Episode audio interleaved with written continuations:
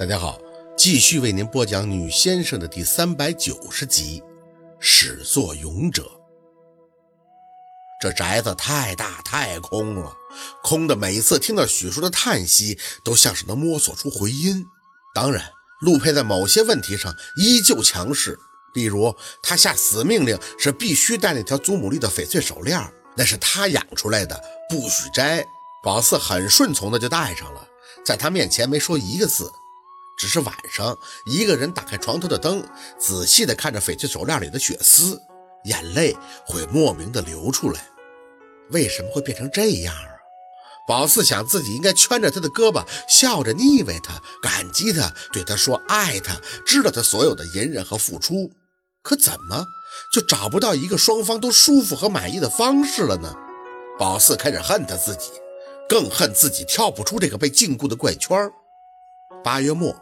宝四在电视里看到了陈涛，那是他作为世界冠军被拥戴回国开的一场记者见面会。当时的宝四正在跑步机上慢跑，不知道怎么了，越练着腿就越沉，所以这跑的速度就很慢。但宝四还是愿意跟自己较劲，越不行越坚持，然后越接近绝望。在我看来，没有任何一块金牌是侥幸的，不同的人用不同的方式去证明自己。我作为运动员，我的使命就是为国争光，我做到了。听到陈涛的声音，宝四还有些恍惚，回神去看墙上的液晶电视，放慢跑步机的速度，开始慢走。他穿着一身运动服，微笑着看着镜头，做着中规中矩的回答。记者陆续问了很多专业的问题，最后问他他赛后有没有最想做的事情。宝四看着屏幕里的陈涛，他有些羞涩的笑笑。啊，当然，我这块金牌是国家荣誉。但我在这里最想做的一件事，就是和我的女朋友求婚。她为我付出了很多，默默的在我身后鼓励与支持我。我很爱她，安瑞，嫁给我好吗？宝四莫名的牵起了嘴角，关掉了跑步机，走到电视前仔细的看他。记者群炸了，许是安瑞这个名字在体育界众人都熟悉，不停的追问陈涛，这个安瑞是不是就是花滑运动员安瑞？陈涛大大方方的点头。相知相守是件很不容易的事情，我希望大家可以给予我祝福。雨墨，他看着镜头提了提精神，二哥，你也要加油啊！说话间，他还拿起了一个小玩偶兔子，对着镜头晃了晃。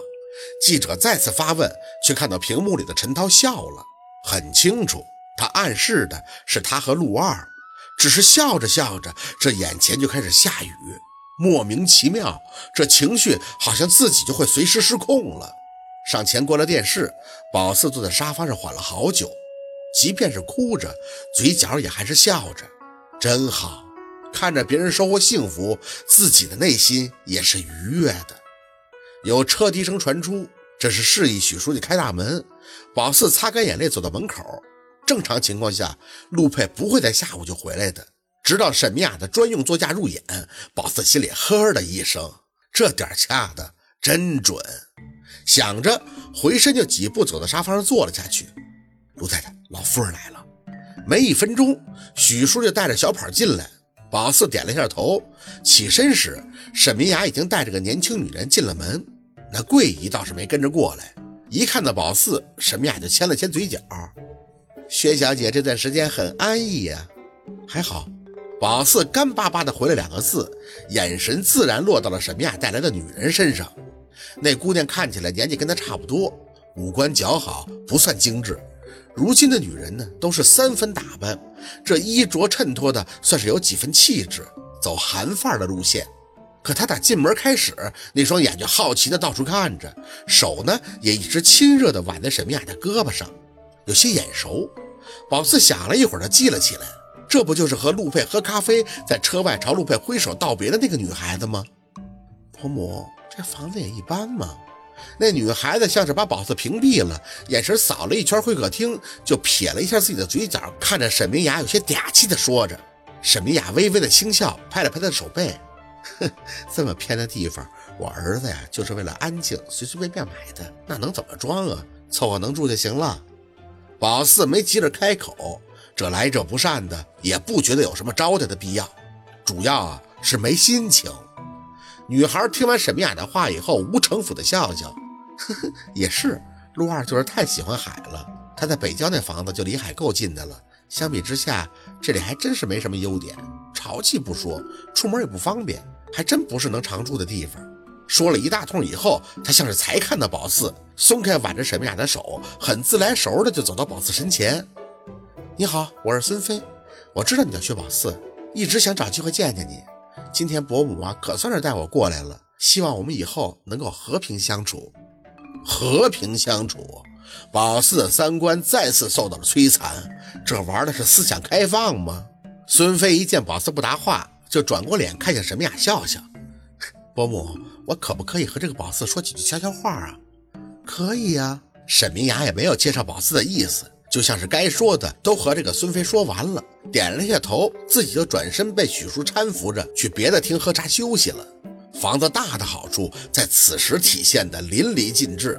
等到沈明雅一走，孙飞就吐出口气，大咧咧地坐在沙发上，看着宝四不见外的样子：“你坐呀，别不好意思嘛。”见宝四没动，他牵了一下嘴角，递过手里的一个袋子：“送你的见面礼，八宝莉的定制围巾，正好秋天了，你就可以围着了。”宝四还是没吭声，下巴微抬。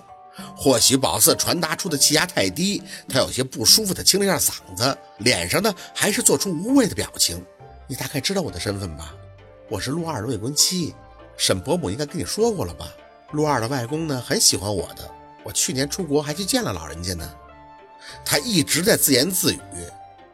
说真的，你比我想象的要怎么讲呢？没精神。或许男人和女人的审美不同吧。你现在倒是标准的林黛玉的扮相，所以也甘愿被养在这里是吗？宝四站得有些累了，慢悠悠地坐在沙发上，端起咖啡喝了一口。孙飞见宝四这样，有些皱眉：“喂，我一直跟你说话呢，给了你很大的尊重，可你怎么都不理人呀？难怪沈伯伯说你持骄而宠，不懂礼貌。”轻轻地吐着口气，宝四放好咖啡杯：“孙小姐是大家闺秀吧？”听着宝四的话，他不自觉地挺直脊背。大家闺秀不敢当，不过我爸爸是。若是孙小姐有足够的修养，那就应该懂得主客之礼。《诗经》曾说：“人而无礼，胡不传死。”主客之道尤为考究。主人不让坐，客人不可以先坐和主人说话，语言必须要客气。打从孙小姐进门就没让我看到一丝的礼貌。难道孙小姐的大户之家连如此浅显的礼貌修养都没有给你灌输过吗？孙飞的话直接被宝四憋进了肚子里，张了张嘴，哼了一声：“哼，难怪沈伯母不喜欢你，我需要你教我这些？你高中都没毕业。”宝四轻轻笑笑：“哼，难不成孙小姐学富五车？”我，孙飞摆了一下手：“我不愿意跟你说这些，我来呢也是想看看陆二养着小三长什么样。”我现在小三儿，宝四打断他的话，眼神带着几分的咄咄逼人。孙小姐，我和陆二认识十四年，相爱五年，谁是小三儿啊？